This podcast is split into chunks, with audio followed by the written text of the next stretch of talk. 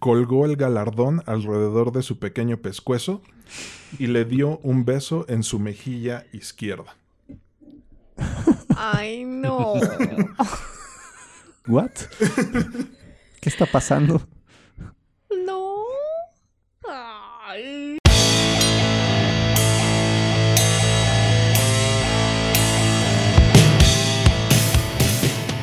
Bienvenido a La Sopa de Cactus, un podcast de cultura general en el que comentamos desde sucesos históricos hasta eventos actuales y cómo se reflejan en los diversos medios que consumimos.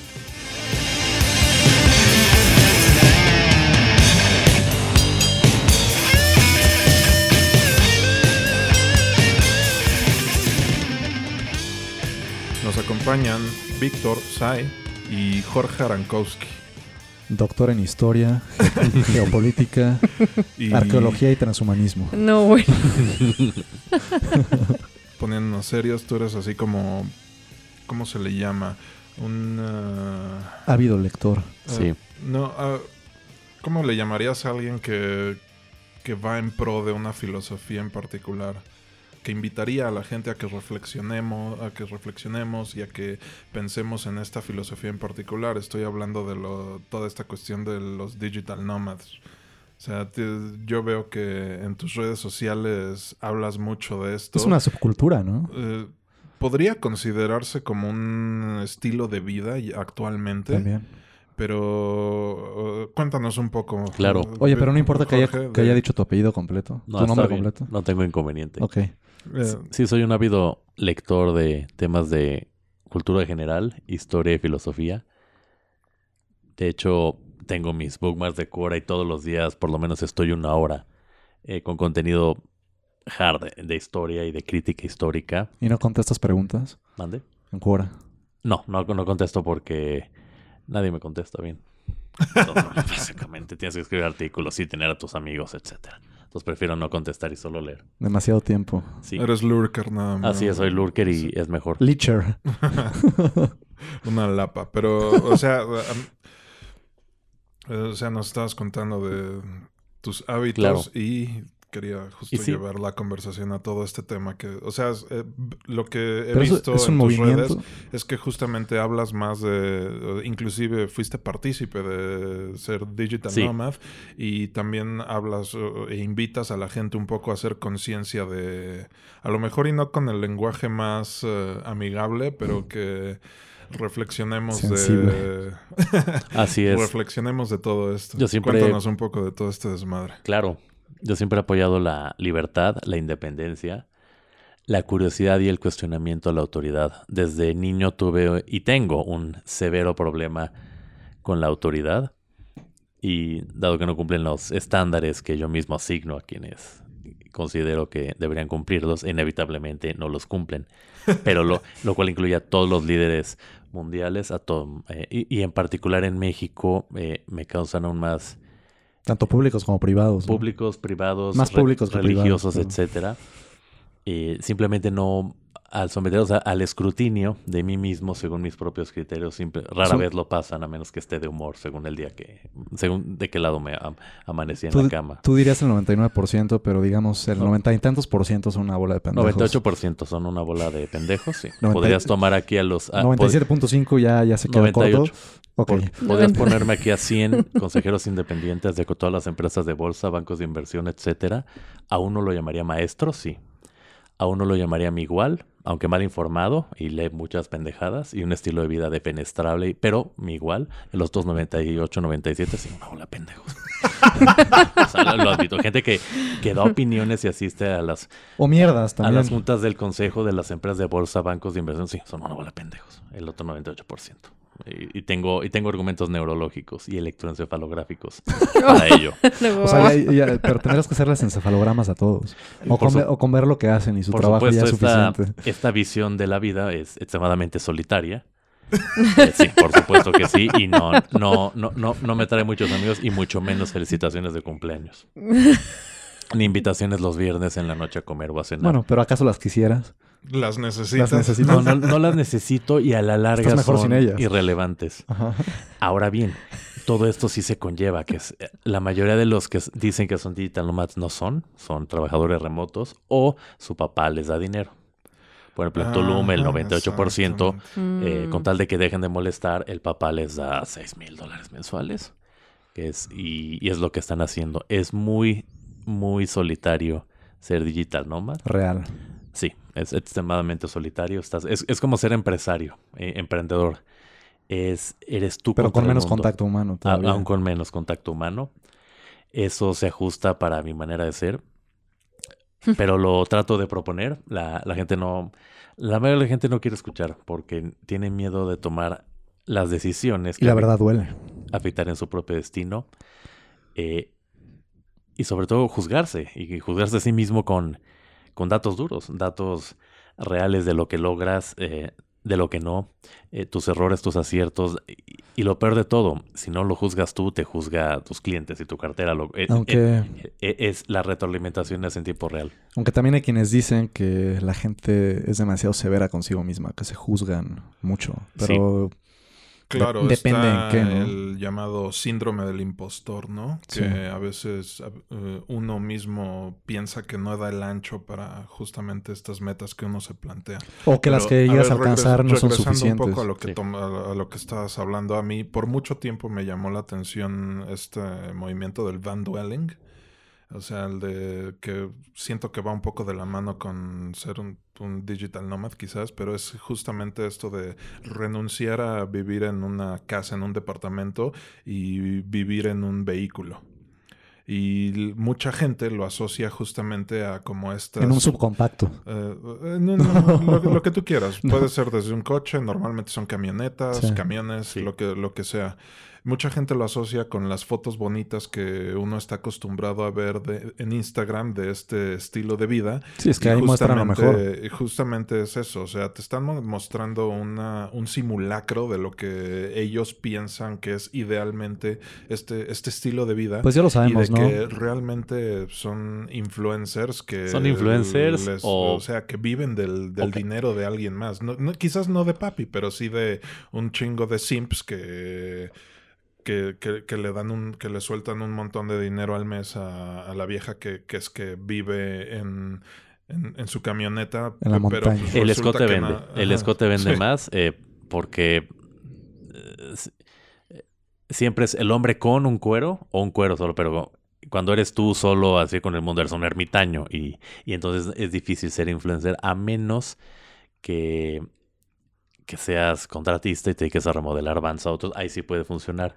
Hay casos, ¿no? Pero, en la, pero ya sabemos que en la mayoría, En, en México dentro de no las es redes sociales, pues, es pura imagen, es fake, es, te muestra nada más la cara bonita de las cosas. Que muchas Sí, veces no en muestra. México yo diría que hasta peligroso. En. México es peligroso, corres el riesgo de que no solo te asalten a ti, te roben el vehículo, pero las rentas no son tan caras en comparación a una buena van, que estás hablando 60 mil dólares una usada y ya 120 mil en adelante una buena. Eh, Es, además, tienes que considerar el costo, el costo de diésel, el costo del generador del aire acondicionado, etcétera. En México sí te conviene vivir en una casa, pero en varios estados de la Unión Americana sí, sí puedes, sobre todo en California, eh, Florida sí te conviene Toda la en costa oeste, básicamente. ¿no? Así es. Y bueno, también, Florida no es parte de la costa oeste, Sí. pero Bueno, y- el movimiento Sí. se ve más frecuentemente también- ahí e inclusive llega hasta baja, a playas de Baja California aquí Sí. en México. y tam- Perdón. no, no, y también hay mucho homeless allá que, pues no es que sean nómadas, más bien viven en sus vehículos y van a comedores Comunitarios. comunitarios y a regaderas comunitarias. Y qué bueno, el tema refugios. de los homeless en el gabacho es otro gran tema. Como decías, ¿no? Que están a un paso de ser homeless muchas personas. Es que en Estados Unidos estás a 6, Días. 8, 8, 12 semanas de ser homeless. Las, la capacidad de ahorro es menor. Las familias están eh, Menos eh, unidas. menos unidas, desperdigadas por varios estados.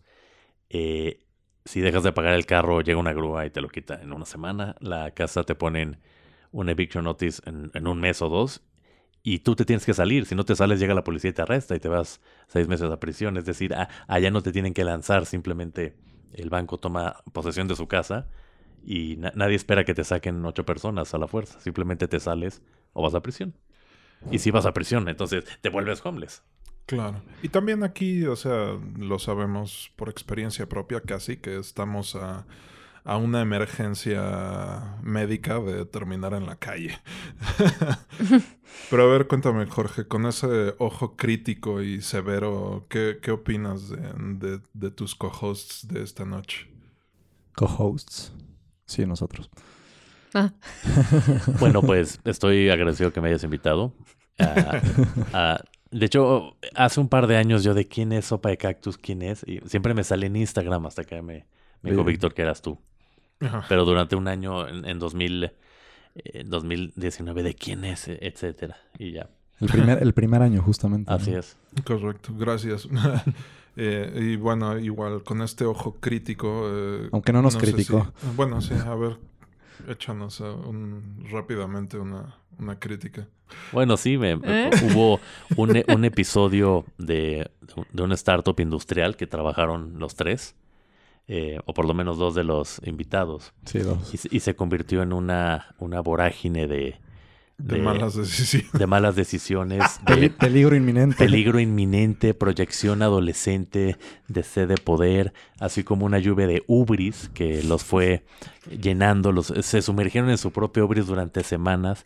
Se les advirtió claramente, docenas de personas se lo dijeron, abogados, contadores, fiscales, y todos le dijeron que debían detenerse, pero su ego y su ubris los llevó una y otra y otra vez a enfrentarse al destino y perdieron en todas y cada una de, de las ocasiones. La ventaja es que salieron con vida. y- Con una gran experiencia. que, no Con olvida- una buena anécdota. que no olvidaremos jamás. Así es.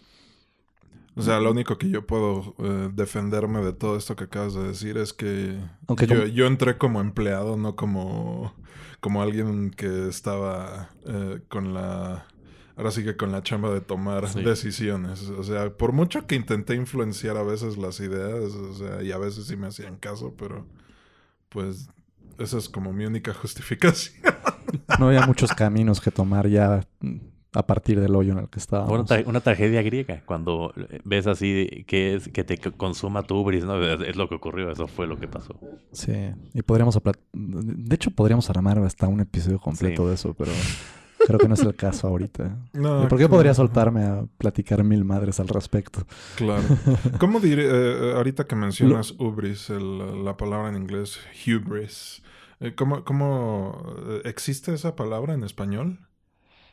No, O es, sea, es directo del griego. Ah, ya, ok. O sea, como que vendría siendo como una, una combinación de ego y soberbia y no sé que si existe una palabra tal cual en español para eso, ¿no? Ego, soberbia y sobre todo el castigo de los dioses eh, por tu destino. Sin embargo, casi siempre hubo, hay advertencias porque con, de, de tu ubris. Y las La- hubo, vaya que las hubo. En, en las, en todas las tragedias griegas, el protagonista pudo haberlo evitado de no haberse entregado a sus pasiones más bajas. Pude haberlo evitado. Cuando los dioses te castigan, te castigan y eso es inevitable, pero cuando caes tú mismo en tu propio sí, sí pudiste haberlo hecho con la virtud, pero ganó la, por supuesto, la casi La siempre es vanidad. Ingenuidad, avaricia, vanidad. Avaricia, así es. Una mezcla de todo.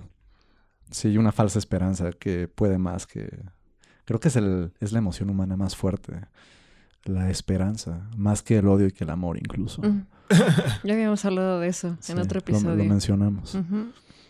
Sí. Y bueno, no sé, no sé si vieron ustedes el mes pasado una noticia que hubo justamente ahorita que estamos emitiendo juicios severos de la gente.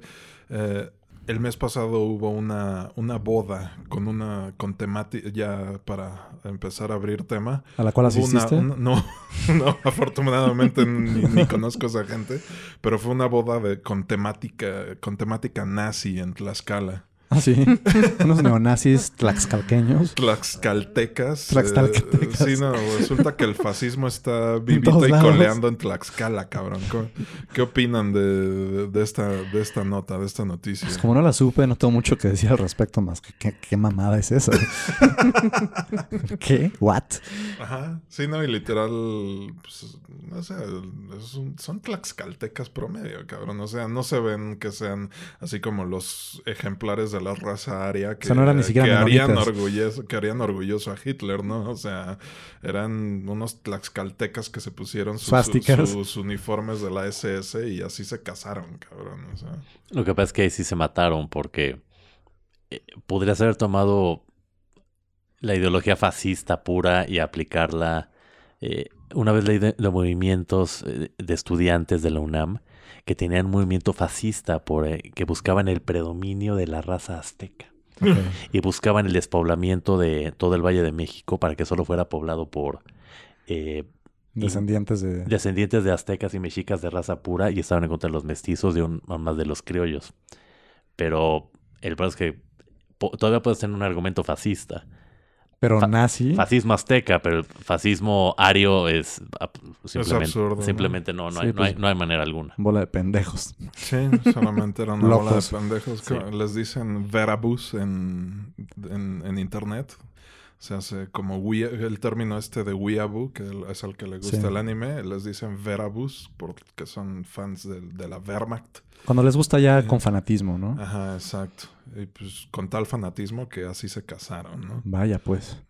Pues bueno, Claro. Um, a principios de este mes, el 6 de junio, para ser precisos, se conmemora la mayor movilización naval, aérea y terrestre de la historia moderna.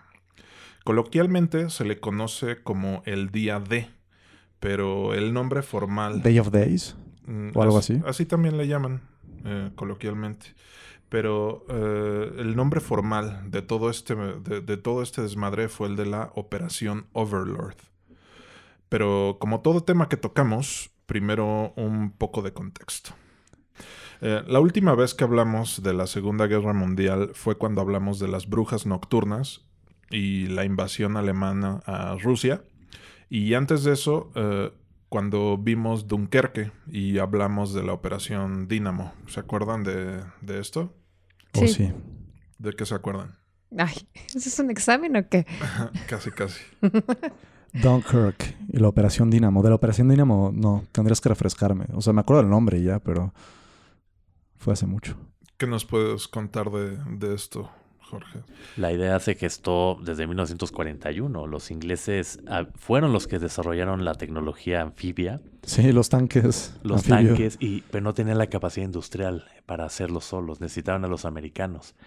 Churchill en su antología de seis volúmenes de la Segunda Guerra narra claramente cómo estaban estirados al límite sus recursos navales, sus, re- sus recursos aéreos y su capacidad industrial. Además de que para finales de 1940 Inglaterra estaba quebrada, ya sin reservas de oro, y los americanos ya no aceptaban la libra. Estaban pidiendo dólares y ahí fue cuando se endeudaron con los americanos. Mm. De hecho, fue Stalin quien en su- las primeras reuniones con Churchill les pidió encarecidamente que eh, abrieran un segundo frente Exacto. en Europa. Todos sabían que era imposible intentarlo en 1942, pero los soviéticos estaban verdaderamente desesperados y le presionaron una y otra vez. Y la realidad es que simplemente la Inglaterra no tenía la capacidad industrial, ni remotamente. Pero, Exactamente. pero entonces la Operación Dínamo, recuérdanos qué fue La específicamente. operación Dínamo es la operación, es el- la operación de rescate que vemos en la película de Dunkirk, Sí, sí, sí. que es donde quedan atrapadas Mm, en claro. la playa las, la fuerza expedicionaria inglesa, dígase el ejército inglés. Y el rescate el tal cual fue la Operación. Dínamo. Exactamente. Mm. Por Entonces, civiles, ¿no? eh, Bueno, todos los que eh, pudieran en participar. parte por civiles. En parte, Exacto. como lo muestra O sea, la película. Exactamente, que fue como la parte más emotiva y heroica, ¿no? La requisición de navíos civiles y que inclusive parte de las tripulaciones de estos navíos civiles eh, se aventaron a participar en la operación de rescate. Sí, o sea, algo de mucho valor. de- justo cuando se termina esta operación y justamente con la conciencia de que no tienen los recursos en el caso de los ingleses o de que están muy estirados en el caso de los rusos, eh, lo- lo- los, los ingleses, Churchill, los altos mandos de, los, de las fuerzas aliadas, por así decirlo, eh, se dan cuenta de que necesitan el gigante industrial de Estados Unidos y se dan cuenta de que tienen que volver a invadir Europa. Este, fue que O desde sea, Estados Unidos, Europa. Básicamente. Desde esta retirada milagrosa del ejército británico, se empieza a planear la invasión de Europa por las fuerzas aliadas. O sea, no, no nos vamos a aburrir con temas de logística, pero ya lo mencionabas, Jorge, con tanto Rusia como Inglaterra reconocen que necesitan el poderío industrial, geográfico y logístico de Estados Unidos para que una invasión eh, de Europa sea, sea exitosa. O sea, recordemos que la invasión alemana ah, de Rusia termina siendo repelida y la posibilidad de forzar a las fuerzas alemanas eh, eh, de luchar una guerra con dos frentes siempre es la idea clave para lograr una victoria relativamente rápida sobre el Tercer Reich. Entonces... Uh, a mí me parece una locura que luego haya, haya querido hacer la guerra al mundo entero. Literal, Occidente y Oriente, este y oeste. O sea, se metió con los rusos, con Francia, con Inglaterra, con Estados Unidos, con todos. Desde su punto de vista era lo que tenía que hacer. Sentía que se podía comer al mundo. Su sistema económico era caótico, su sistema político era caos puro. Su divisa ya estaba perdiendo mucho valor. Las divisas, las reservas de oro, tenía que robar las reservas de oro de los países que conquistaban para... Eh, guerra como negocio, ¿no? De hecho, el objetivo inicial siempre fue invadir la Unión Soviética. Eh, no querían la guerra contra Inglaterra. De hecho, ofrecieron varias veces la paz y los, los ingleses estuvieron a punto de aceptarla eh, de no ser por la existencia del gobierno de Churchill. Exacto. Inclusive, no sé, ahorita que para que te refresques un poco la memoria, Sai, eh, estábamos viendo la penúltima temporada de Peaky Blinders y también había un movimiento bastante fuerte fascista en, en Inglaterra, del cual también Churchill se oponía ahora sí que con todos sus recursos. Así es. Todavía hay idiotas que piensan que si la invasión aliada el, del, del, día D hubiera fallado, Alemania todavía tendría la oportunidad de, de ganar la guerra y pues, o sea, si, si te clavas tantito a leer ni siquiera en foros especializados en Reddit, te das cuenta de que eso es una Es, una mentira, güey. O sea, ni siquiera en Wikipedia, Reddit, güey. Es que estaban cortos de recursos, ¿no? Exactamente. Mecanizados. Eh, y, al, momento en el que se meten con el gigante de, que implica Rusia, güey. Sí. Eh, Sobre todo con ese territorio. su sentencia de muerte. O sea, si. ¿Cómo lo iban a hacer a caballo? Fue lo que intentaron, cabrón. o sea. Eh, adelante. Y, bueno, inicialmente tenía todas las decisiones del alto mando alemán eran tomadas en conjunto. Por supuesto, Hitler tenía la última palabra, pero el modelo de mando prusiano eh, fomentaba la discusión, de preferencia a gritos, si era necesario, desde el siglo XVIII. Y todas las ideas eran, por lo menos en teoría, consensuadas con el alto mando. Hitler no las tomaba solo. Eh, y, se, y, se y, y, él escuchaba las opiniones de los mejores expertos del mundo. La realidad es que se estaba quedando sin petróleo, sin combustible para más de unos meses. Metales. Eh, no tenían metales estratégicos, solo tenían carbón y acero. Eh, Rusia eh, estaba mediante el programa de industrialización más cruel en la historia. En 50 años pasó de ser una sociedad agraria a una potencia industrial a costo de decenas de millones de vidas. Stalin tenía la intención de eh, expandir el, comunismo mediante la revolución en toda Europa. Los Hitler y Hitler no actuó solo. Eh, los industriales alemanes lo apoyaron. El, el ejército el ejército prusiano, perdón, lo, el alto mando prusiano, el cuerpo de oficiales era un estado dentro del estado que creyeron que podrían usarlo de títere y así fue durante seis propagandísticamente o qué o con órdenes directas. Todos sabían que habría revancha de la Primera Guerra Mundial. Lo que no sabían era cómo ni cuándo. Eh, todos los industriales, la, la, ciudadanía alemán lo sabía claramente. Si no hubiera sido Hitler, hubiera sido alguien más, mucho más moderado, eso sí. Exacto. Ellos, simplemente esta élite de industriales, políticos, generales, eh, veían en Hitler una oportunidad y ahora sí que básicamente le salió el tiro por la culata. Hitler terminó comiéndose a estos cabrones. Sí, fue demasiado para ellos. Nadie, nadie en su sano juicio en 1932 esperaba en lo que se iba a convertir. Pero bueno, todo esto es tema ya para otro podcast. El punto al que quiero llegar es que la planeación de la operación Overlord y de este que, que se consumió en este desembarco fue mucho más cabrona que la invasión misma. Sí. Este. Eh, Y, y para que el desembarque, que la mayoría de la gente conoce, fuera exitoso, hubo muchas otras acciones. Por ya parte de la inteligencia. Ya lo contábamos mucho tiempo atrás. Por parte de todo mundo. Sí, planeación, engaño, falsos eh, pistas. Exacto. De hecho, voy a hablar de eso en un momento. O sea, regresando a la movilización aérea, naval y terrestre más grande de la historia, no sé si se fijaron en uno de los episodios que vimos de Band of Brothers, que además de un chingo de aviones, también había un chingo de barcos. Sí. Y es que a veces la gente no concibe la cantidad de vehículos que formaron parte de la invasión. Eh, así que les voy a contar un poco de- Números. de- Claro. de números. Miles. El número de tropas aliadas que invadieron Normandía fue de poco más de 15,000. Ah, no, 156 mil. Eso, 150. Cabrones. Me falta un cero. Sí, te viste muy corto, cabrón. De estos, cerca de 73 mil eran gringos, cerca de 61 mil eran británicos y alrededor de 21 mil eran canadienses. De esta cifra inicial, el número de paracaidistas fue de alrededor de 23 mil. Un chingo, ¿eh? Un- Eh, así es. La cifra de aviones, ya sea de reconocimiento, combate, transporte y bombardeo, fue de alrededor de 11.500.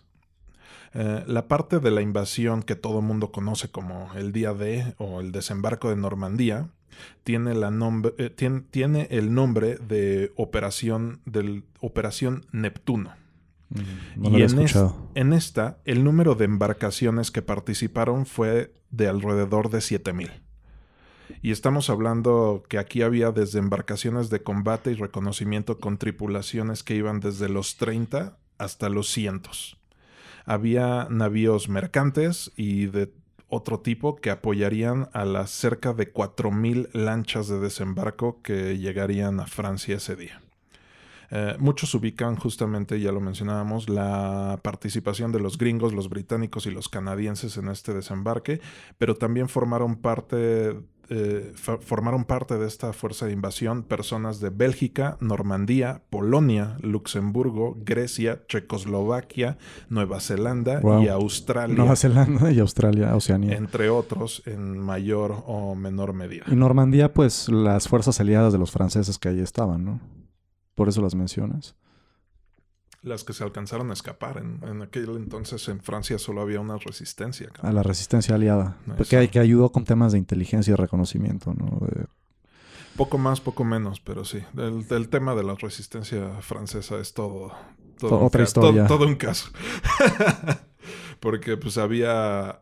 No, no había una resistencia unificada, había bandos. Y entonces, Desorganización total. Exactamente, había mucha anarquía en todo ese tema. Ok. Eh, hablando del desembarco, la mayoría sabe que este se dio en cinco playas distintas: eh, Utah, Omaha, Sword, Juno y Gold. Eh, la playa en la que el combate se pondría más cabrón sería en Omaha y es la que vemos al principio con, de la película de Rescatando al Soldado Ryan, que sí fue una carnicería. Sí. Eh, y sumado a la operación Neptuno, que sería la fase de invasión, también se vio complementadas principalmente por la operación Guardaespaldas y la operación Fortitud, entre muchas, muchas otras operaciones. Eh, y es lo que tú hablas, eh, Víctor. Estas constaron de un montón de campañas de espionaje, contraespionaje, desinformación y engaño.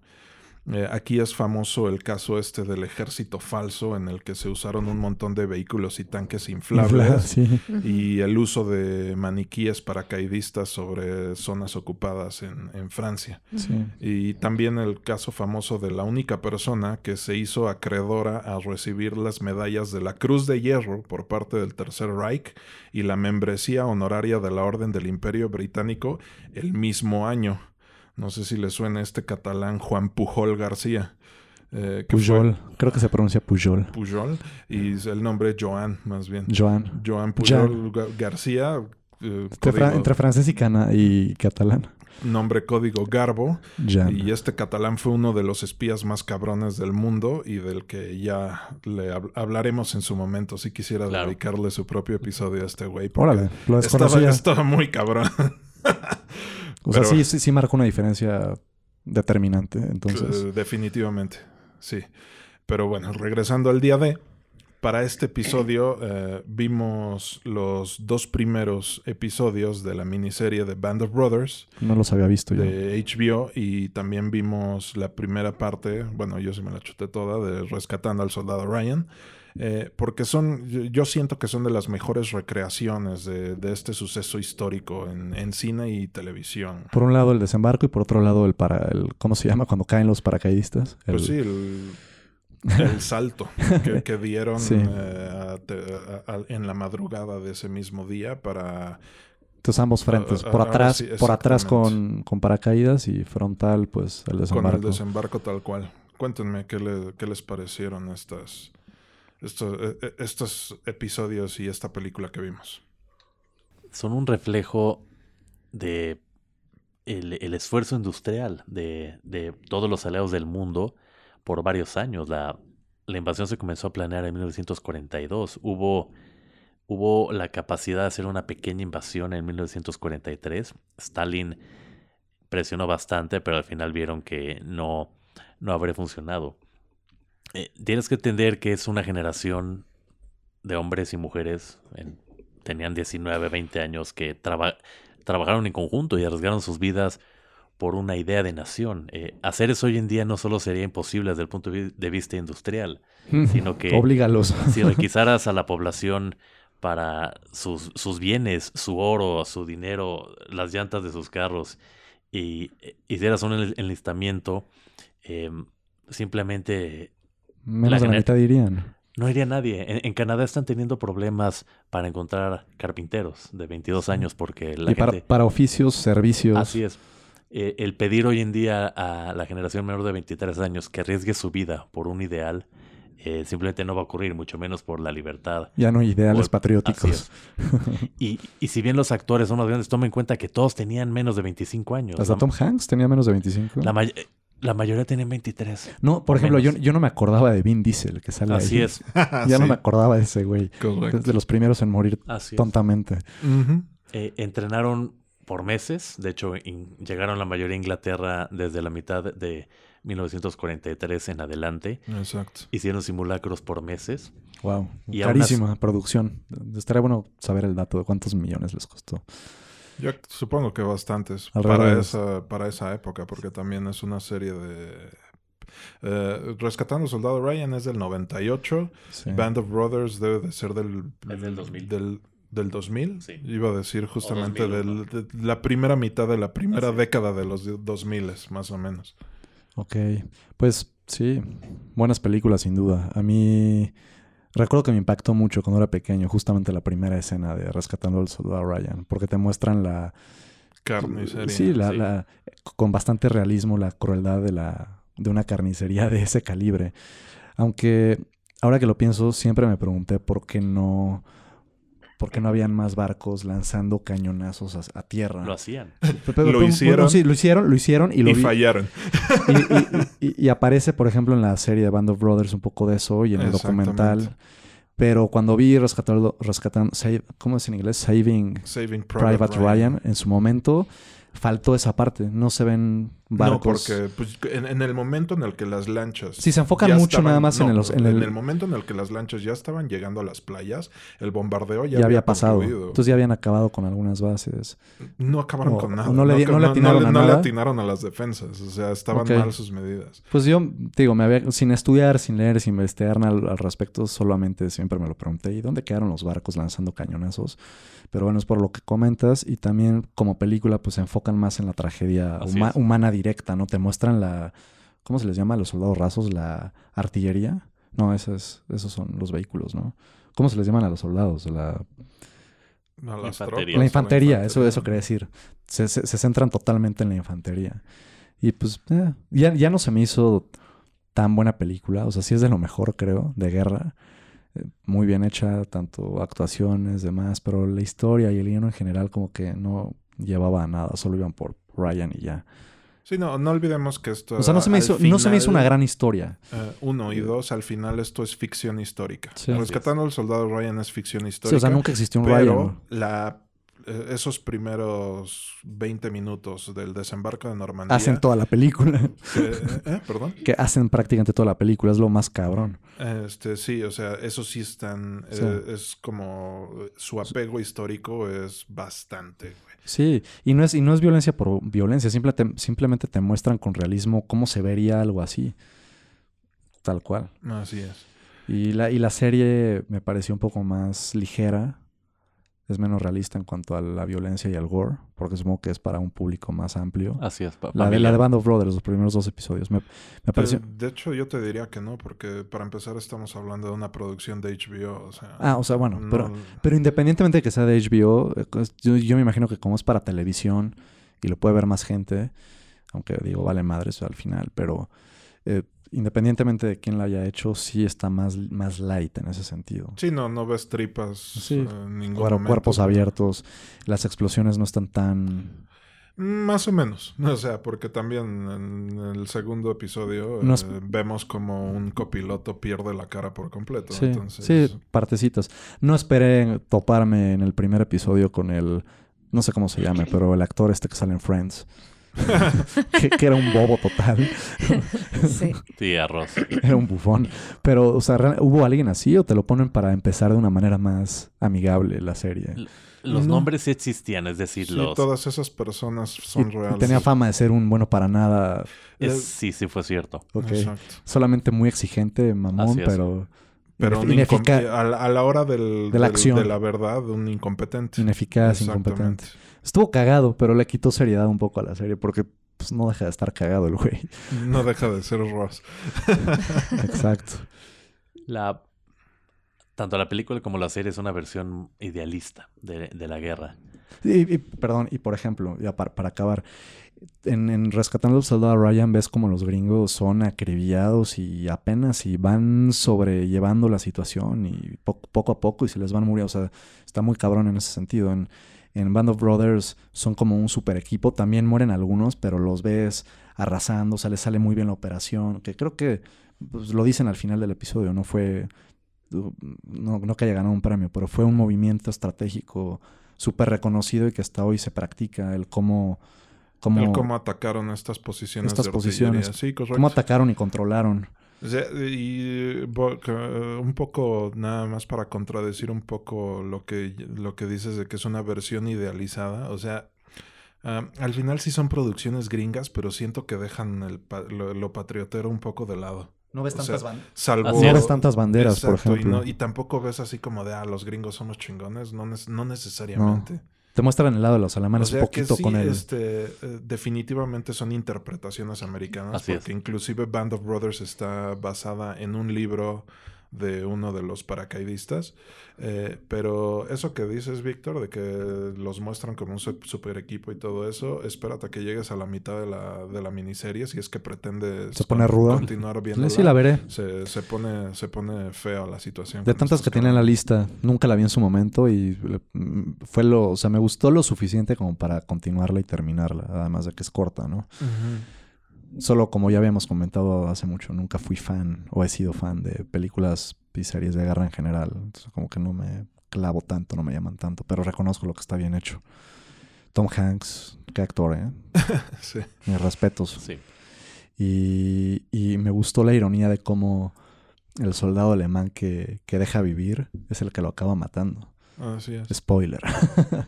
Ah, claro, spoilers para una miniserie y para una película. ya lo saben nuestros escuchas que todos son spoilers. Pero sí, la ironía que, que no creo que ni se haya dado cuenta el alemán en ese momento. Simplemente pues, le disparaba lo que se movía del otro lado. Pero sí, buena escena, como acaba siendo. Cuéntanos, ay, ¿qué te pareció todo esto a ti? Este, pues bueno, cuando yo vi por primera vez Soldado Ryan, no tenía este contexto, contexto histórico ni tampoco esta visión diferente que tengo gracias a ti.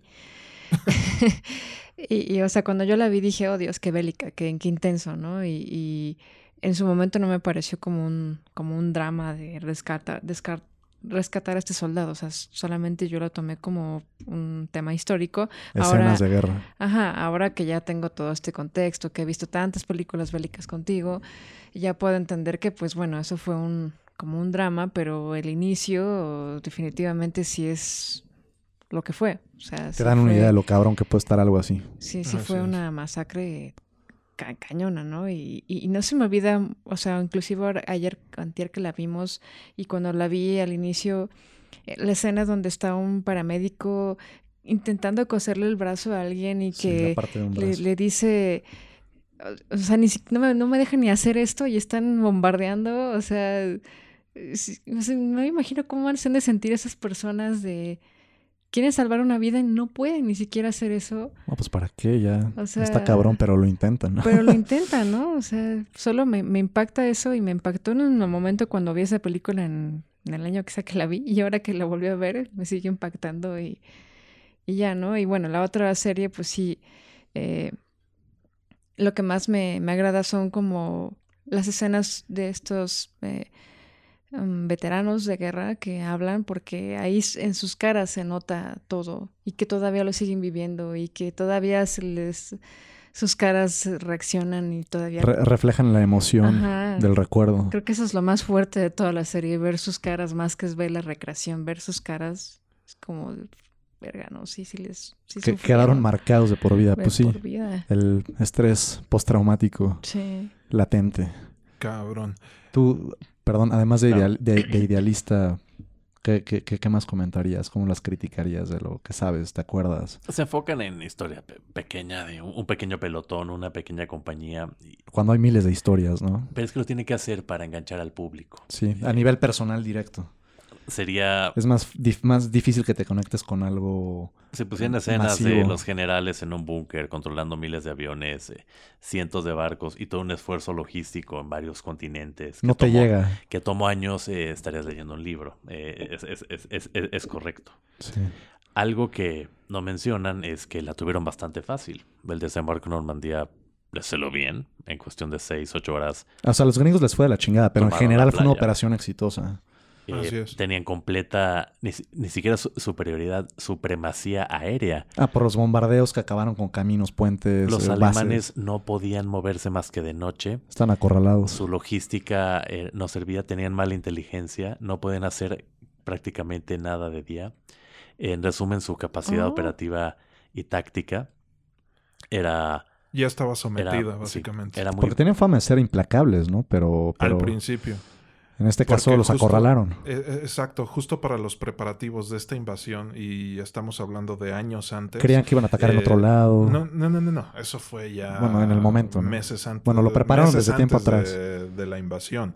Años atrás, Ah, estamos hablando que existían operaciones eh, de bombardeo para eh, lastimar su, capa- su capacidad logística, ya sea a nivel de ataque de bases aéreas, Radares, este, antenas. Exactamente, bases de radares, eh, fábricas, cosas por el estilo. Mm. Lo- yo- es lo que dices, el ejército Hasta alemán, granjas, ¿no? O eh, alimentos. Así es. Así es. El ejército alemán en ese entonces ya estaba bastante lastimado. Es- Seguía siendo una fuerza formidable, eso sí, pero... eh, O sea, muy bien preparados a nivel individual, pero organizacional. y logístico No. ya estaban por los suelos. O sea, esto es lo que te, te lo repito. Todavía hay pendejos que dicen que si Estados Unidos hubiera, bueno, Estados Unidos, si los aliados hubieran fallado el, el día de, a, a lo mejor y Alemania podía ganar la guerra, no, están pendejos. No, güey. porque de hecho tenían planes de reserva. Inicialmente querían atacar en los americanos en, en la primavera del 44. Por favor, di norteamericanos. Está bien, norteamericanos.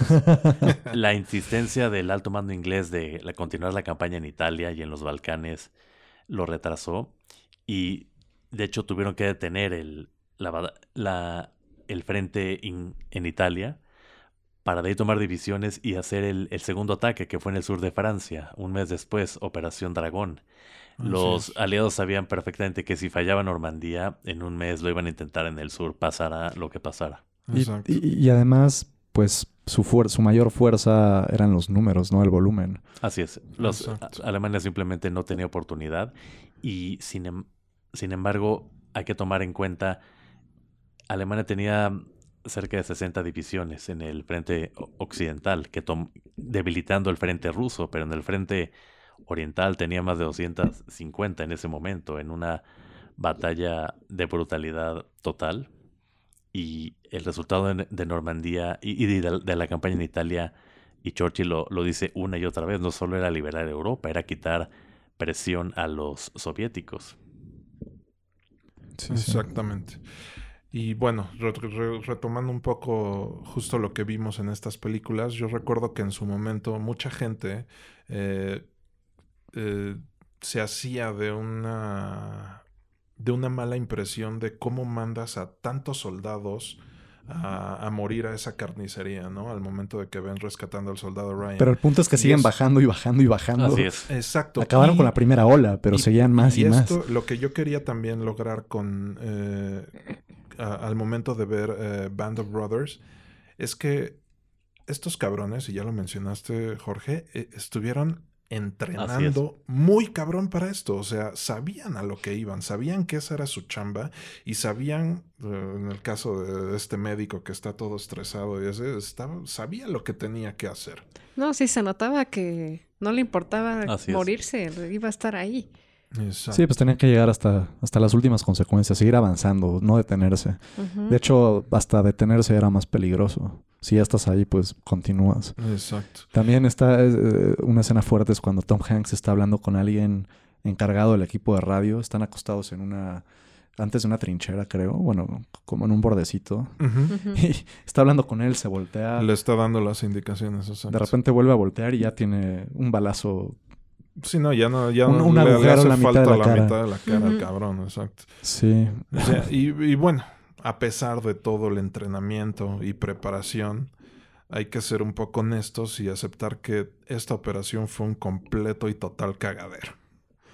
O sea, los paracaidistas fueron regados por todos lados, el apoyo de artillería naval. Los tanques, se los tanques se hundieron. Es cierto. Exactamente. es cierto. El apoyo, los tanques anfibios se terminaron, la mayoría se terminaron hundiendo. El apoyo de la artillería naval falló en sus objetivos.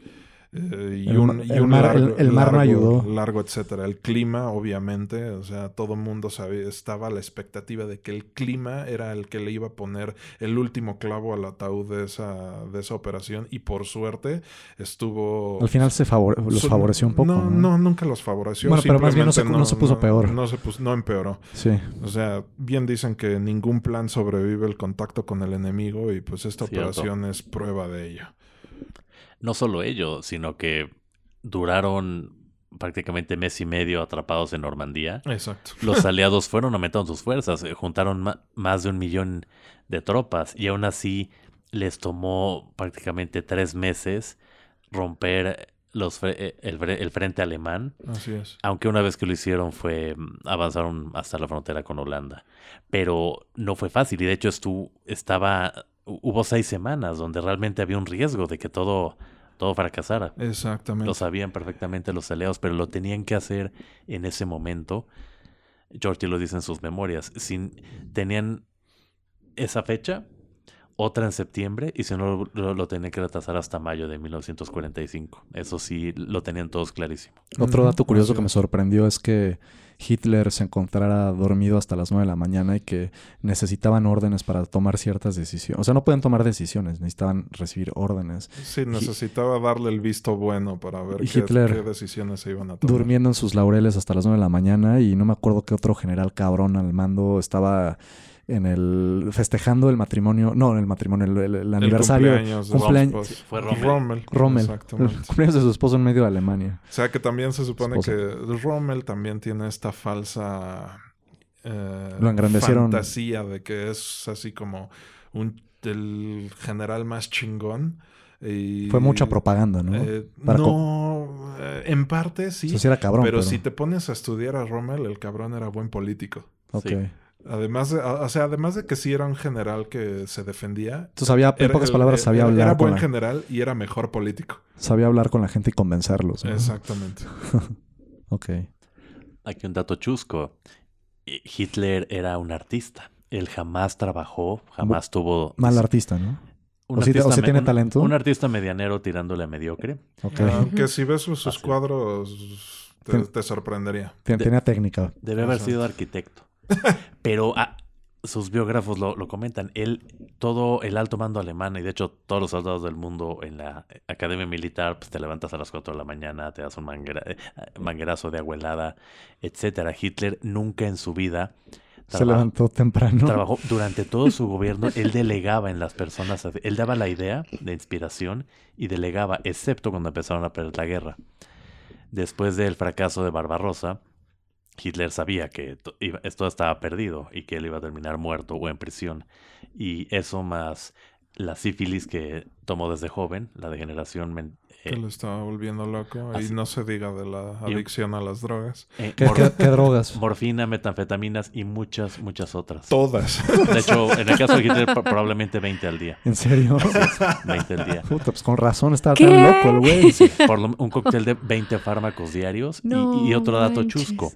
Tanto en los rusos como en los alemanes, eh, la distribución de metanfetamina en las Para- tropas justo era, para aguantar. era totalmente común. Eso, Puro- lo, eso lo Mm. vimos cuando vimos Dunkirk. O Mucho Adderall. Estaban hasta las orejas de tachas Así los es. alemanes.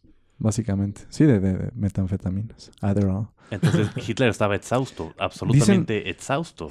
Y, y por eso dormía hasta las 12 del día, porque quedaba totalmente fulminado. Pero ¿en qué gastaba su energía con tanta droga? O sea, putas, No, o, o- o- sus planes, él su arte, escribía. Tenía, tenía una excelente memoria fotográfica prácticamente y sus mejores generales lo empezaron a abandonar. Pero entonces, ¿qué hacía drogado? O sea, cuando se drogaba, ¿qué hacía? ¿Cuáles eran sus actividades? Bueno, dirigir dirigir esfuerzo de guerra. Mientras estaba drogado. dirigi- lo que pasa es que su paranoia y su conspira... ¿Cómo cómo lo mencionaste? Conspiranoia. Conspiranoia, más el hecho de que sabía que iba a perder, eh, se- lo, lo hizo sospechar de todos. ¿no? Y, más, Y más, una- la- más el- atentado a su vida por es. parte de uno de sus generales. súmale Que consumo de también es una anécdota interesante que podríamos hablar y dedicarle su episodio porque también hay una película de Tom Cruise de esto. Oh, Cruz. Oh. Ok. Así es. Cruz. Pero pues sí, el, el güey estaba Pirado. al final ya estaba bueno, ¿cuál al final? A mediados de la guerra ya estaba bien loquito el Sí. cabrón. De hecho, hay un video, está en YouTube, de Hitler en las Olimpiadas del 36 y estaba con un movimiento y en la mandíbula y así. Y Trabado. e- Estaba, estaba en, en Crystal Met. Ujú. Eh, Y de hecho, desde, desde, eh, desde varios años antes ya era adicto a muchas, muchos narcóticos. Que también se lo... o sea, dicen que deriva de también su estrés postraumático por sus experiencias en la Primera Guerra Mundial. Toda esa generación quedó traumada. De hecho, la primera fue aún más sangrienta que la segunda, fue aún Así más brutal. Y Sí, quedaron claro. traumados, alcoholizados y adictos a lo que pudieron y buscaron revancha 20 años después. Exacto. No solo él, eh, Churchill, eh, Stalin, todo, lo- todo el alto mando, los generales que ya eran de 40 y 50 años, eh, nadie quería volver a vivir la Primera Guerra y por supuesto fracasaron en eso. Vaya. Pero bueno, yo les quería contar la historia de uno de los personajes heroicos de este día y de los que muchas personas no conocen, lamentablemente. Y para empezar les pregunto, ¿cómo creen ustedes que los altos mandos aliados se enteraron de que la invasión fue exitosa? No tengo idea. Podría imaginarme varias cosas, pero... Cuéntanos qué te O sea, imaginas. ¿Cómo, ¿Cómo se imaginaron los aliados que la invasión fue exitosa? ¿Cómo se enteraron los altos mandos aliados que, ¿Cómo la, se- cómo que se- la invasión fue exitosa? ¿Cómo se enteraron? O sea, ya con, con alguna prueba, me imagino. Si se enteraron es porque algo vieron o algo les dijeron. Eh, o algo faltó por parte de los alemanes.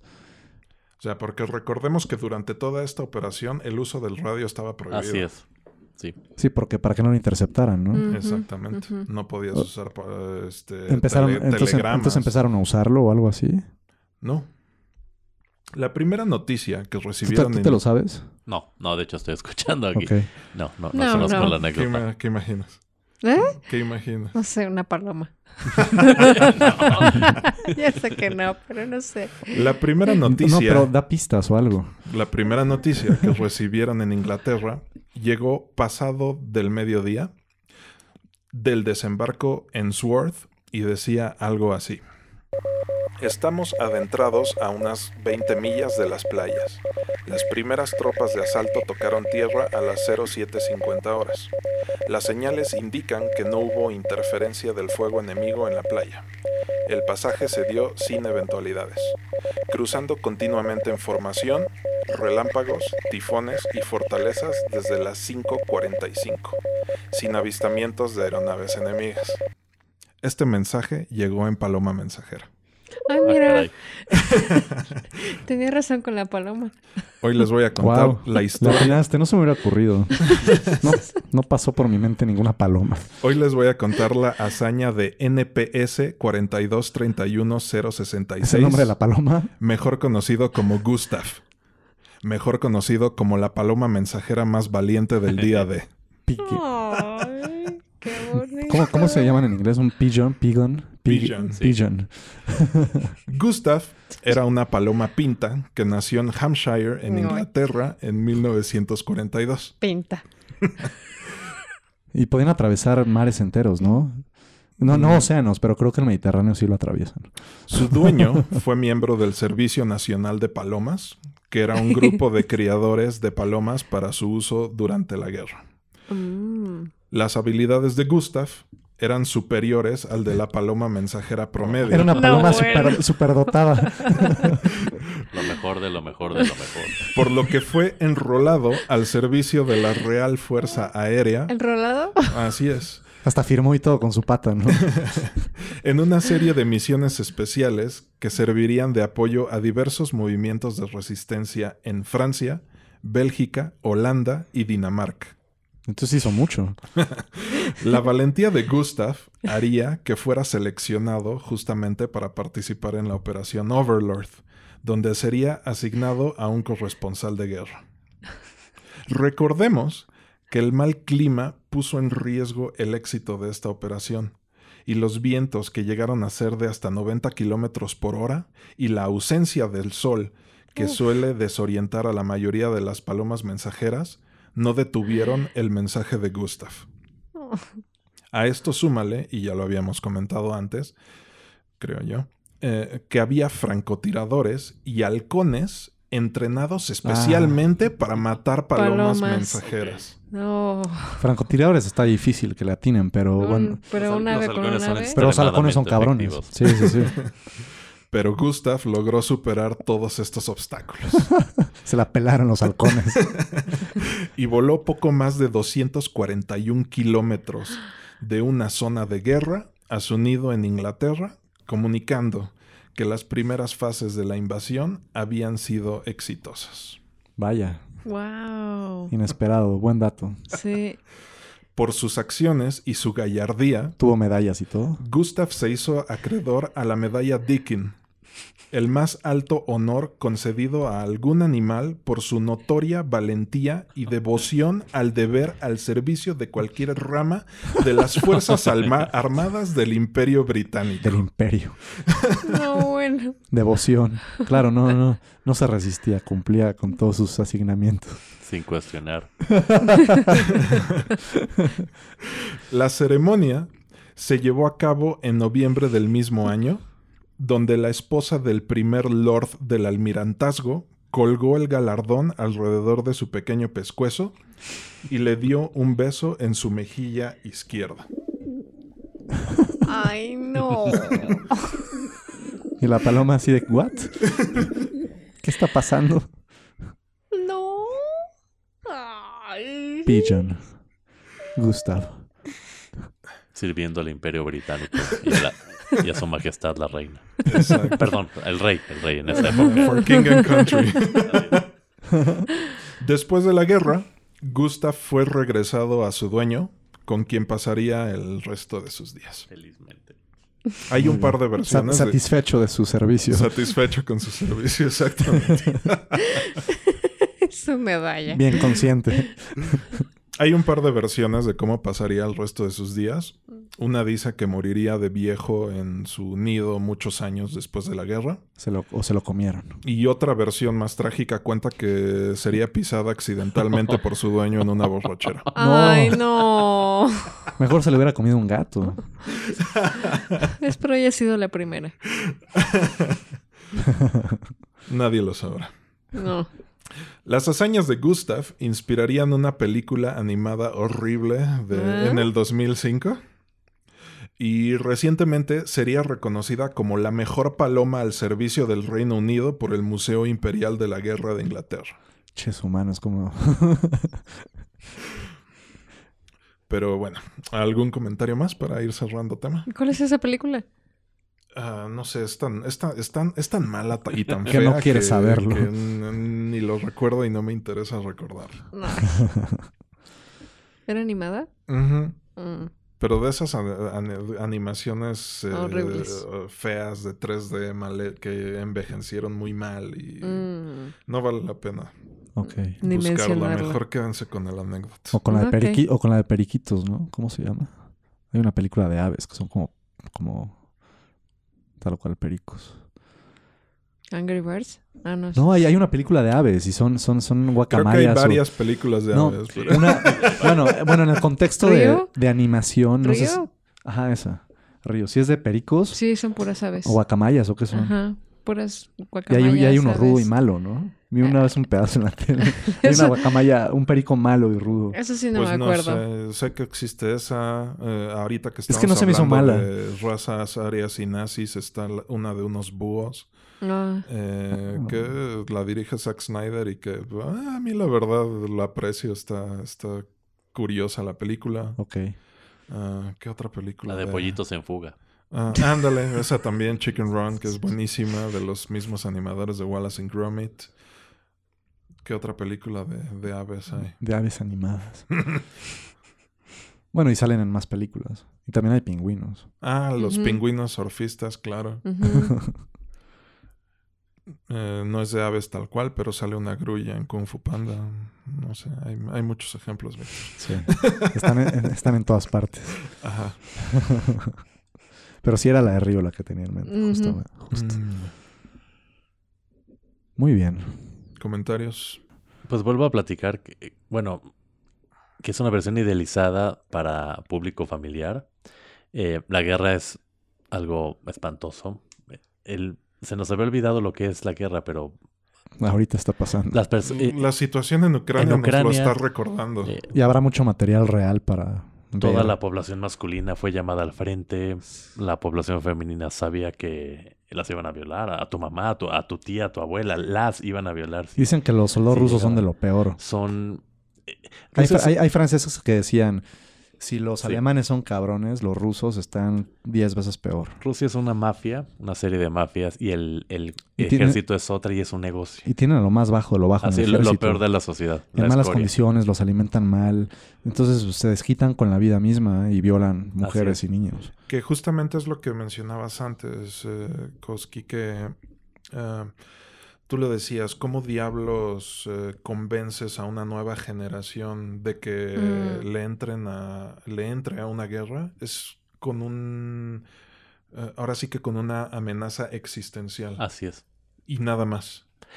Hemos sido privilegiados de que objetivamente no hay amenazas existenciales en el mundo, por más bueno, problem- pero la, la condición, más bien la, la contraparte es o le entras o te quedas ahí esperar a que, a que te masacren. Es que en esa época, en los 40, sí había una amenaza existencial. Eh, Lo, vemos con el beneficio de 60 años de historia e investigación. Y había menos, y en aquella época pues tom- la gente tenía menos acceso a, a muchas cosas, información. Los escuchaban, culturas. leían tus cartas, controlaban el periódico, escuchaban las conversaciones telefónicas, tenían a gente en los bares y en las estaciones de tren eh, espiando a las personas. Para saber qué es lo que hablaba, de, de qué habla la gente. Y en ese momento la amenaza nazi, eh, nadie sabía hasta finales del 44. Una dictadura que amenazaba con Sí, la- contra la sí. libertad de todos. Es ¿no? decir, la, la amenaza de que triunfara y sumiera al mundo en la tiranía más absoluta era real. Era, era- fue muy real. Eso se creían. Fue Así es. tangible, exactamente.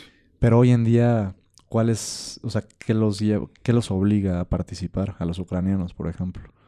Bueno, es los- lo que te digo, una amenaza la, existencial. la- la realidad es que Sí, tú- que tú- en- por eso en el caso de sea, ellos sí, se sí ven- existe. es como un microcosmos de lo que sucedió durante la Es de o le entras o igual van a llegar a tu casa y te van a matar y van a, van a matar y van a, ti, violar a tus Van a mujeres. violar a tu mamá o a tu abuela, tu moneda, tus títulos de propiedad, tu, tu dinero, todo va, todo se va a volver Con los niños igual acá, a- a- acaban. ¿no? Así es. Han matado todo. Y es decir, allá no, sí es cierto. Es decir, sí, bueno, por eso la parte de Ucrania que atacaron, sí, sí ocurrió. Excepto los privilegiados que pudieron huir, ¿no? A tiempo, a otros países. O al- alejarse. Está rudo. Como Entonces, Stefan. eh, eh, es, es- es Como bueno platicar y romantizar un poco lo que pasó hace décadas, pero es... Y fue un ambiente espantoso. Sí, en realidad es un infierno. Y todos esos hombres en los 50 regresaron a casa, prosperaron, crearon empresas, pero pues, prácticamente todos están sumidos en el alcoholismo y en el estrés postraumático. Y esos hombres criaron a nuestros padres. Hay que tomarlo en cuenta. Esa generación tuvo a, nu- a nuestros papás en los 50. Los llamados boomers. Sí, sí. Y bueno, el- mundo está en el- las condiciones en el que está. Sí, pues abuelos y tíos Sí. abuelos míos estuvieron en, distintas guerras. Exacto. Mi abuelo...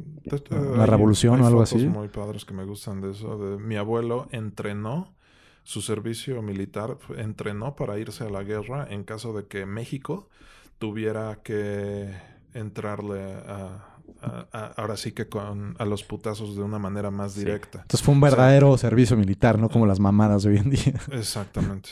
Bueno, mm, mal llamadas mamadas, pero Bueno, no te entrenan, te ponen a correr y a jugar básquetbol. y a limpiar la calle. Sí. Sí, pero combate, uso de armas, estrategia, nada, cero. Pues es que ¿para qué quieres enseñarle a esos Sí. cabrones combate y uso de armas y estrategia? Luego, luego va a salir francos, contraproducente, güey. Tenemos el ejemplo de Venezuela, Brasil. De hecho, casi no hay país de Sudamérica que no haya tenido un golpe de Estado militar, excepto México y algunos y un par. Sí. Eh, el- eh, México, sí. Uruguay, Chile. No, No, sí Chile, tuvo. no mames, Chi- no. Chile sí bueno, ya, bueno, pero ya pasó hace un chingo. O sea, Sí, pero si pasó una vez, eh, persiste, los mexicanos sa- sabían que no querían que, que ocurriera eso aquí, como ocurrió en casi Eh, toda Sudamérica. hubo riesgo, o sea, hubo un susto rojo en México, pero lo, lo, lo pararon con, entonces te con inteligencia y con violencia. Decías que tu abuelo entrenó para ello. entonces- Exactamente. Sí, no. No combatió, sé pero dónde- entrenó. dónde- Todavía hay fotos muy padres, pero no, no sé dónde quedar. Por otro lado, mi abuelo catalán estuvo en la Guerra Civil Española dentro de los rojos contra Franco hasta que tuvieron que huir después de escapar de campos de concentración y a sus 20, o sea, estuvo rudo. Exacto, o sea, que no se nos olvide que todos los personajes. Y eran hombres y yo sigo siendo un niño. Exactamente, 20 o sea. años, 21 años. Eran, eran 10 años más jóvenes que todos nosotros Sí, actualmente. o sí, sea. sí, sí, totalmente. Sí. Ujú. O sea, ¿qué habías hecho tú a los 20? ¿Saltaste de un avión? ¿Liberaste un país? No, ¿verdad? Está, está el típico dicho de a tu edad yo ya había cargado un fusil y había, mm, si no matado, por lo menos disparado, ¿no? Ajá. Sí, sí, sí. Pero para nuestros bisabuelos sí, sí, sí, sí fue cierto, sí. Incluso muchos, algunos abuelos sí, sí, sí era, sí. Eh, y- y- y todas las generaciones más jóvenes hay un argumento que la tienen más fácil que la anterior. No, no siempre es cierto históricamente. En unas cosas y en otras no. Pero los Hay últimos un, 80. meme, hay un meme, ¿no? Que dice que las generaciones débiles crean tiempos débiles. Sí. Perdón, las generaciones débiles crean tiempos difíciles. Los tiempos Las difíciles fuertes crean crean- generaciones fuertes. Las generaciones fuertes crean... Tiempos ya, fáciles y se tiempos vuelven débiles después y así un ciclo. sucesivamente. Mm, Sí, por eso tiene que llegar el apagón global. Es- es- eso es como algo que siento que es una, eh, eh, una crítica un poco injustificada hacia los millennials, de que somos unos huevones y que somos unos debiluchos. Ni madres, o sea, los millennials están teniendo que lidiar con todo el cagadero que los boomers, Sí. que la tuvieron fácil, eh, eh, crearon. Estamos limpiando güey. los platos rotos. Exacto. Recogiendo, Estamos perdón. pagando los platos Pagando. rotos. Sí, exacto. güey. O sea, los millennials es la, la, la generación, la, la generación dura que los tiempos fáciles crearon, güey. Y que vamos a tener, y que, y que veo muy difícil que prospere. No, los buenos tiempos crearon una sociedad débil que somos nosotros, ¿no? ¿Débil? O sea, Nuestros los- papás.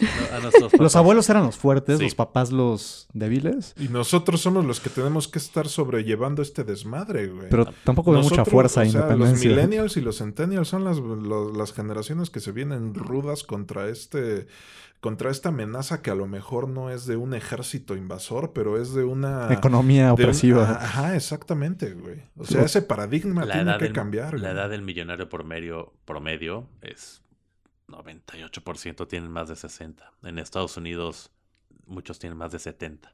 Antes podías aspirar a eso, hoy en día es casi imposible, a Sí, menos es- de que formes parte de esos círculos. Es un tema generacional donde algunos baby boomers que tienen el poder y, y los recursos del mundo no lo están soltando para nadie más. Eso sí es, es completamente cierto. En 10 o 15 años todos van a estar muertos, pero dado, da- dado lo inestable que está el mundo, tratar de prever cómo va a estar las cosas en 15 años sería ridículo. Sí, sobre Nadie todo puede. que cada todo, o sea, es más inestable que nunca. Bueno, no diría que más inestable que nunca, pero sí más acelerado y caótico. Exacto, y de que también, o sea, muchos dicen que esta, justo esta llamada la transferencia de riqueza más grande de la historia se va a quedar en sus círculos. O sea, esto de que, el, ¿cómo, cómo le llamaban? El trickle down economics, Así es. es, ¿cómo se le podría llamar ese concepto en español? O sea, como la derrama económica, económica. eh, es una falacia, güey. Sí, porque a O fin de cuentas seguimos utilizando divisas fiduciarias que son, No, y se quedan en la punta, cabrón. sí, y dentro de un sistema que está hecho para drenar de abajo hacia arriba. Entonces, pues sí, continuarán siendo los mismos círculos herederos. Exacto, y, y ahí también, te- o sea, regresando al tema de las generaciones duras, ahí es, ves también este como cómo funciona la propaganda y cómo les venden la idea de que los millennials son unos huevones y unos incompetentes y pues mm, caso contrario, cabrón. Pone a un boomer a utilizar una computadora. Exactamente, güey. Digo, hay quienes lo hacen, Deja- ¿no? Pero O sea, pon- pon- deja tú utilizar una computadora a que se eche un turno de trabajo de un millennial promedio, cabrón. sí, y la neta es que son habilidades distintas. No podrían hacer lo mismo. Exactamente. Tú quítale un boomer su casa y dile, ándale, ahorita compra otra, cabrón. Y además, no solo es eh, los dobles turnos o la mayor chinga, es el street smart, saberte mover en el ambiente digital actual. Exacto. Que perdóname, Kowski, pero eh, en mi opinión, así, yo, yo sí eh, me, me- me educaron a la antigua y sí veo así como el final boss, el adquirir Sí. una casa, que pr- prácticamente es imposible, ¿no? Pero pues Provincia. lamentablemente, Vámonos a un pueblo, a una comuna. quién sabe. O sea, a lo mejor y todo este movimiento del Van Dwelling termine convenciéndome, pero pues lo veo difícil de cualquier Tendría manera. que reventar muy cabrón la burbuja inmobiliaria y agarrar, o sea, coincidir en un buen momento, en un buen lugar.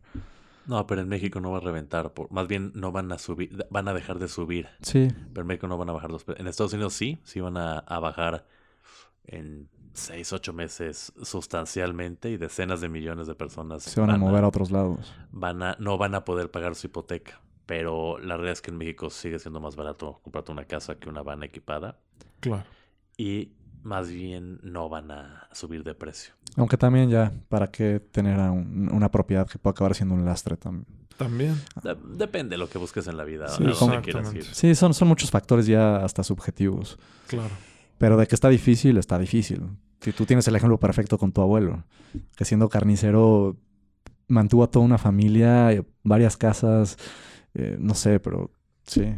Se No. podía hacer más con menos. Exactamente. Pensémoslo en estos veteranos de, de guerra. Sí. O sea, con su pensión del ejército, eh, Ya, se hicieron de una casa y tuvieron familias numerosas y tuvieron autos. Y hasta pusieron y tuvieron negocios. prosperidad y emprendieron, y etcétera. O sea, ya lo decías, eh, sí, el estrés postraumático destruyó su Estabilidad. su estabilidad emocional. Sí. Y también eh, fue este trauma generacional se lo pasaron a la generación de los boomers, Sí. pero, eh, o sea, eh, yo te cambio el estrés postraumático por una casa, cabrón, no hay pedo.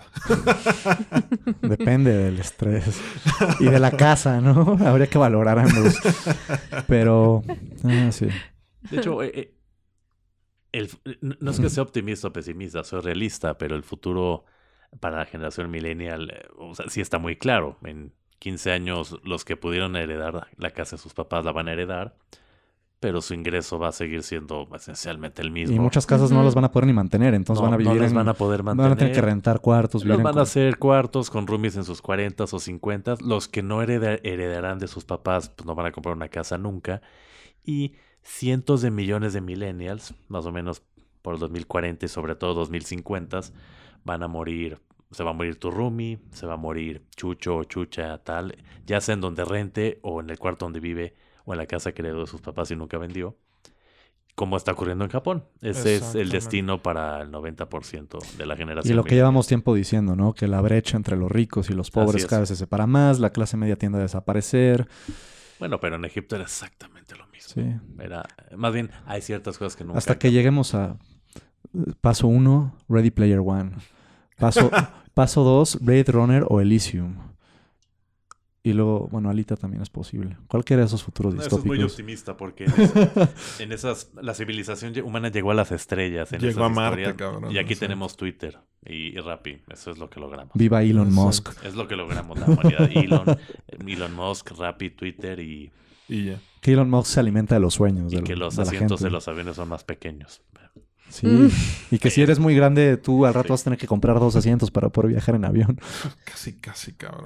O sea, justamente estábamos viendo. No salgo, ¿no? eh, estábamos viendo Stranger Things Ajá, y, sí, viajan en un avión. Sí. y- Así súper Sí. Así, cómodo. lo primero que le dije a Sai, así como de. Bueno, o sea, es que yo me acuerdo de todo eso porque me tocó viajar en esos. No, no en los ochentas, pero sí. En aviones que principios todavía de los 90. tenían... O sea, todavía me tocó ver gente fumar en Sí. los aviones y todavía me tocaron asientos espaciosos, cabrón. Sí. Ahora, para tener un asiento espacioso necesitas pagar el triple en clase... eh, ¿Qué? Business, business. business class. Exacto. En Pues fin. bueno. Yo estaba pensando otra cosa, es que me quedé en lo de los millennials. O en lo de las palomas. No, y, y de que, que qué pasaría con nosotros en los 1040, 50 y que nos vamos a morir solos. O sea, este- estaba pensando que pues la mayoría de nuestra generación, o al menos creo yo, no tendremos hijos. Uno de cada diez. Dos de cada diez se están casando. No tendremos hijos que nos limpien el culo. O sea, nos vamos a morir solos. Eso. Esto ya ocurre en Japón, en Noruega, y solo expándelo a cientos de millones que van a cumplir los 70 años al mismo tiempo. Pero habrá, habrá cápsulas la- de autoeutanasia. Sí, el, sí, O básicamente. sea, imagínate Sí, ya viejito, cascado, con achaques, algún cáncer. No pues, Viejito, lo- cabrón, 50 años, güey. 60. Por eso. O sea, ya... no te lo quieren decir, pero eh, Al la, rato.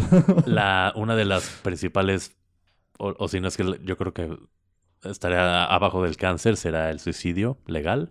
Bueno, el suicidio nunca ha sido legal, el suicidio personal. Pues La es que- La muerte asistida. La, Pero si te suicidas, vale más que sea legal o ilegal. O sea, solo... pues, pero será la prim- dentro de las primeras cinco causas de muerte en el mundo para el 2040 y 50. Porque, La muerte sí. asistida, exactamente. Sí, pues sí. Tiene todo el sentido. Sí. En casos así de Y soledad. eso es lo que, o sea, si tú crees en ya en teorías un poco más conspiranoicas, el 1% y que- queriendo controlar a la población y todo eso, es a lo que le apostarían, a que la misma población vieja, Se autorregula. eh, exacto, se opte por suicidarse. Para dejar de consumir a- recursos. Exacto, a consumir y a dañar un sistema que no está diseñado para, para todo Sí. esto. Y los... O sea, para mantener a, un, a, a- a- una persona vieja que ya no producen. cuya esperanza de vida está aumentando y que está comprobado que con el- en el caso de los millennials la esperanza de vida va a empezar a disminuir nuevamente. Sí, claro. Por te- tal cual por presupuesto. Exacto. Acceso a... pues, la- la- los hospitales son caros, los seguros también. Y mientras más viejo, más caro. Exacto. Y... Sí. Ya no vamos a estar pensionados, nuestras afores no van a ser casi nada. Y pues los que tengan dinero serán asistidos por enfermeros, enfermeras o androides. Pero no creo que sea el caso de nosotros. Eh, para, el... para el próximo episodio Claro. eh, tocaremos el tema de drogas psicodélicas, miedo y asco en Las Vegas. Pues vamos a ver Fear and Loathing in Las Vegas de Terry Gilliam. Y hablaremos de uno de los periodistas más importantes de la historia, según yo, Hunter S. Thompson. Bye. Chao. Chao. Adiós. Gracias.